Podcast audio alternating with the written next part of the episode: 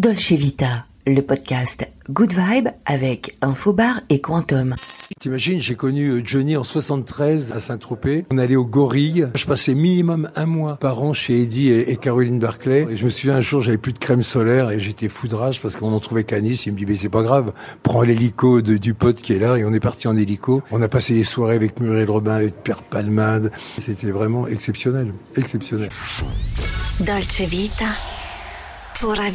Je m'appelle Tony Gomez. On est au Bœuf sur le Toit, 100 ans d'histoire. Un lieu emblématique de la nuit parisienne, de ces nuits de fête, de ces nuits de folie. La Dolce Vita, vous allez la découvrir, en tout cas ma Dolce Vita. C'est Saint-Tropez, c'est Portofino, c'est la Méditerranée, c'est le soleil. Un triangle entre Corse, Sardaigne, Saint-Tropez et hop, et on descend euh, en suivant les côtes jusqu'à la Sicile. Et la Dolce Vita, évidemment, c'est une tendance. On est dans l'anti-bling-bling.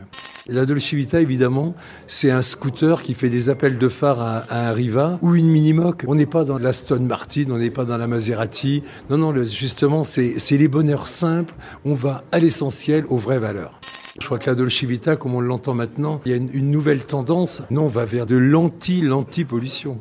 La Dolce Vita, ça peut être aussi bien à Toulouse qu'à Saint-Tropez, qu'à Ibiza. En tout cas, c'est pas à Cannes, c'est pas à Nice, c'est pas dans toutes ces grandes villes, c'est pas Barcelone, c'est pas ça la Dolce Vita. La Dolce Vita, ça peut être encore Rome quand on l'imaginait euh, dans les, les années 60, euh, mais est-ce que ça l'est encore? Ça, c'est une autre question. Je crois que la Dolce Vita, comme les gens l'imaginent maintenant, elle a les pieds dans le sable. Elle est très nature, elle a envie d'être bien, elle a envie d'être heureuse, elle a envie d'être dans le bonheur.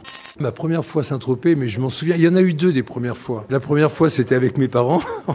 Ça devait être en 68. J'avais adoré, évidemment. Et la deuxième, mais la vraie, c'est quand je suis arrivé en 76 pour travailler. J'étais gamin et j'avais décidé de travailler sur une plage. J'avais entendu parler de la voile rouge qui a ouvert l'année d'avant. Et là, je me suis fait embaucher par Paul et je suis devenu euh, serveur vedette et, et ma vie a changé le lendemain de mon embauche.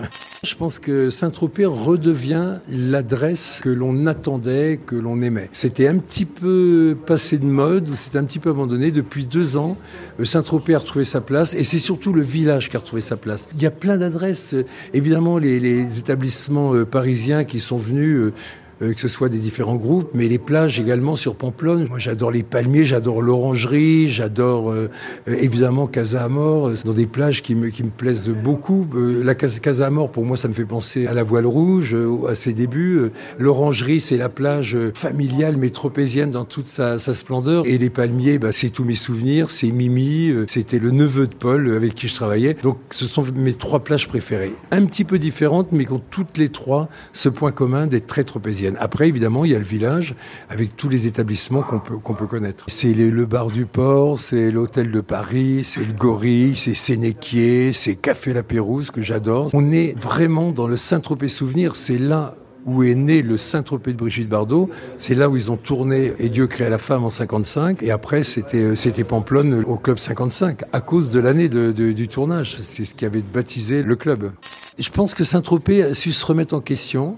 Il y a eu cette période bing-bling, euh, télé-réalité qui toujours été très glorieuse, mais l'avantage, c'est qu'il y a de jolies maisons, il y a de jolis villages. Saint-Tropez, c'est, c'est Gassin, c'est Port-Grimaud, c'est Ramatuel. À Moncon, on a une clientèle très parisienne. Les hôtels nous envoient des clients et l'idée, s'ils veulent retrouver ce Saint-Tropez un peu underground, un peu caché, comme nous, on est dans une des, des ruelles qui va entre la, la rue Allard et la, la place d'Élise, donc c'est très caché, c'est très confidentiel, il faut connaître.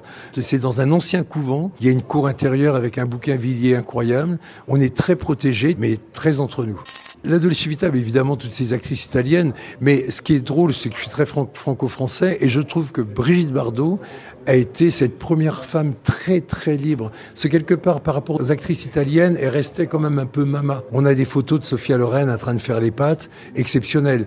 Alors que Brigitte, ça a toujours été cette femme libre. C'était la, la première à faire tomber les barrières. C'était la liberté totale. Elle était libre face aux hommes, elle était libre face au monde, et elle l'est toujours. Moi, je connais, c'est, c'est une femme qui est, toujours aussi libre. La Vita, c'est aussi un phénomène de mode, mais c'est aussi un phénomène social. C'est un état d'esprit, c'est une tendance, c'est une mode, c'est une façon de vivre.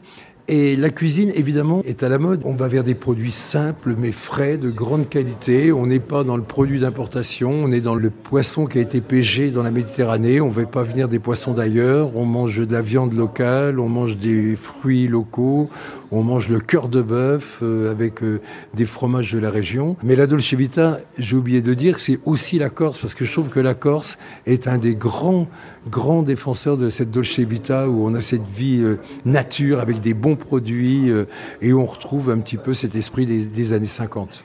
On parle de slow travel, c'est ces vacances euh, beaucoup plus écolo, beaucoup plus calmes, beaucoup plus tranquilles, où on n'est pas speed, euh, où on passe pas des heures en avion, on fait du vélo, on marche, on nage.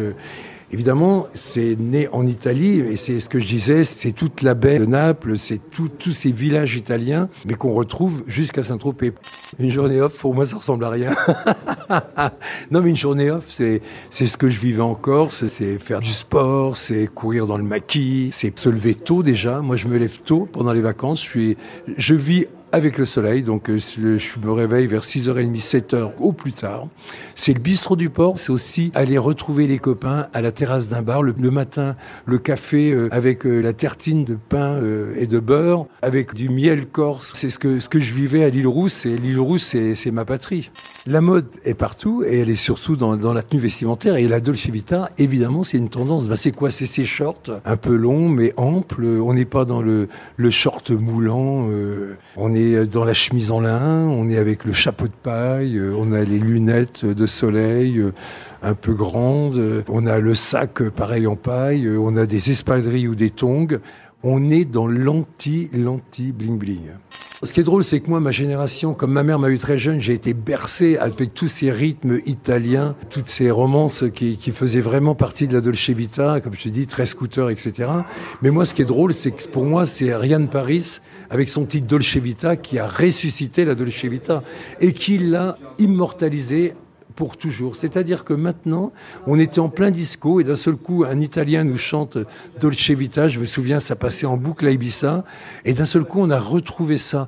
Et je pense que ce titre ne prendra jamais une ride. C'est de l'anti-électro. Voilà. Pour moi, il y en a deux qui ont, qui ont, qui ont ramené l'Italie euh, au devant de la scène. C'était Rian Paris et, évidemment Pino D'Angio. Des titres incontournables qu'on passe encore et qui sont rentrés dans notre patrimoine. On est dans, dans le folklore euh, et tous les étés, on repasse du, du Pino D'Angio, on repasse du, du Ryan Paris. Et j'espère que tu le mettras en bande-annonce pendant l'émission. Moi, j'adorerais l'entendre euh, pendant que je parle. C'était la Dolce Vita. Dolce Vita avec Laurent Le Pape. Good vibes. Only